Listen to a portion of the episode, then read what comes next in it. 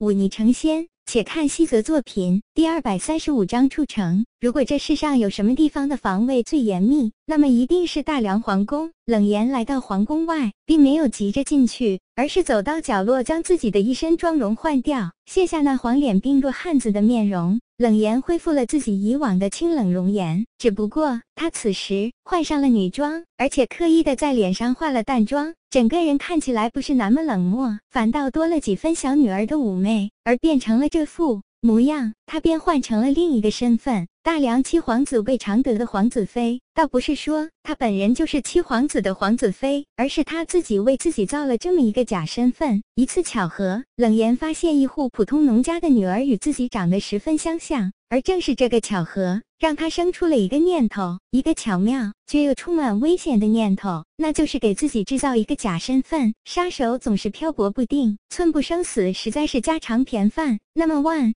一自己有一天惹到了惹不起的存在，不能再在阳光下生活，那么这个假身份就可以让自己脱离那个杀手冷言的身份，重新开始另一段人生。如此想着，冷言就开始布置。当时他在墓穴的师傅还未死去，知道他这个想法后，就开始帮他布置。而正是这个假身份，让他躲过了这几乎必死的一劫。这模样与他九分相像的女子，名字叫做薛定心。冷言没花费多大力气，就让他加入了墓穴。只不过他是墓穴杀手这件事，就只有冷言和冷言那位已经死去的师傅知道。而冷言让他加入墓穴之后，并没有让他修行什么杀人技巧，而是可以培养他的媚术、讨好成欢、床子技巧这些。他刚开始是拒绝的，但既然加入了墓穴，有哪里来的那么多自由？半年之后，冷言给他安排了一个新的身份。健康城中一大户人家的千金，当然，这千金身份是假的，父母也是假的。所有的这一切，都是为了让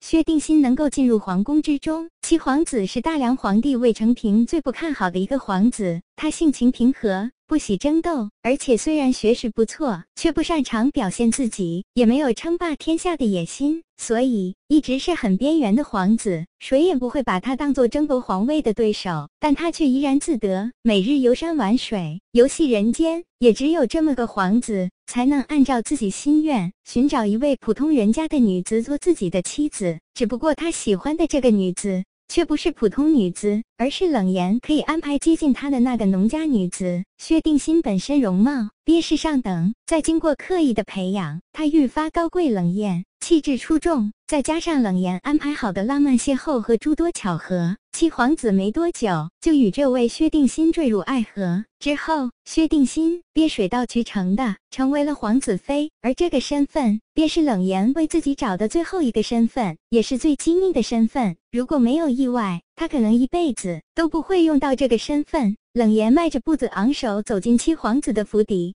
那些护卫自然是识得这皇子妃的，不疑有他，放他通行。而冷言穿过走廊，凭借着武尊敬茶微的能力，很轻松就知道了薛定心的房间，然后径直走入。薛定心听到有人走进房间，回过头来便是愣住了，接着脸上就开始流下泪水。他知道。自己最怕来到的那天，终于还是来了。看着薛定心脸上流下泪水，冷言心里生出几分不忍之筛。他微微眯眼，走到薛定欣身边，拉着他的手，说道：“我来这里，并非是要取代你，而是遇到了大麻烦，需要要借你的身份混出城去。”听了这话，薛定心突然生出几分劫后余生的感觉来。他略微定了定神，说道：“这是不难，只不过需要我做些布置，没时间了。”冷言看着这张与自己九分相像的脸，淡淡说道：“有一个很厉害的人在追杀我，他非常厉害，用不了多久就会。”找到这里，而且让士兵关闭了城门，所以我们必须立刻想办法打开城门，逃出城去。薛定心沉吟一会，却开口道：“怕是不易，因为我夫君七皇子他刚刚出城去游猎，怕还要晚上才能回来。而我一个普通皇子妃，哪里有能力帮你混出城去？”冷言皱眉，两人正在商议，却突然听外面传来一阵马蹄声。冷言脸色一紧。接着就听到一个爽朗的声音传来：“真是倒霉，在猎场里转了一上午，也没找到一只猎物，这午饭是吃不成野味了。薛定心松了口气，说道：“是七皇子。”冷言眼前一亮，想了想，说道：“他刚刚从城外回来，既然能够进城，那么必然也能出城。我这就安排。”冷言点点头，接着说道：“别说我是你远方表妹，至于以后若有人查到你身上，你大可以跟七皇子坦白。这位七皇子素来重情，只要你说出苦衷。”他必定不会太过责备于你，到时候可保你一命。薛定心脸上露出一抹苦笑。当七皇子来到自己爱妃的房间，看到这个与他九分相似的女子时，也是大吃了一惊。在听说这是薛定心表妹后，才露出一抹了然神色。薛定心倒也未编造太过复杂的谎言，只说自己表妹急着出城，可是现在城门却被封闭，请七皇子送她出去。那七皇子未尝的笑着拍了拍胸脯带，这冷言就走出了府邸。冷言上了马车，魏长的则骑马走在前面，随行十几位护从，倒也算得上浩浩荡荡。冷言刻意掩藏自己的气息，薄云海虽然厉害，但想短时间内找到他却也不易。而那些搜查的兵士，就算吃了雄心豹子胆，那也是万万不敢搜查七皇子的家眷的。于是这趟出城并不怎么困难。走到北城门处，七皇子一声令下，哪有士兵敢拦，只得乖乖打开城门。而七皇子也是热情，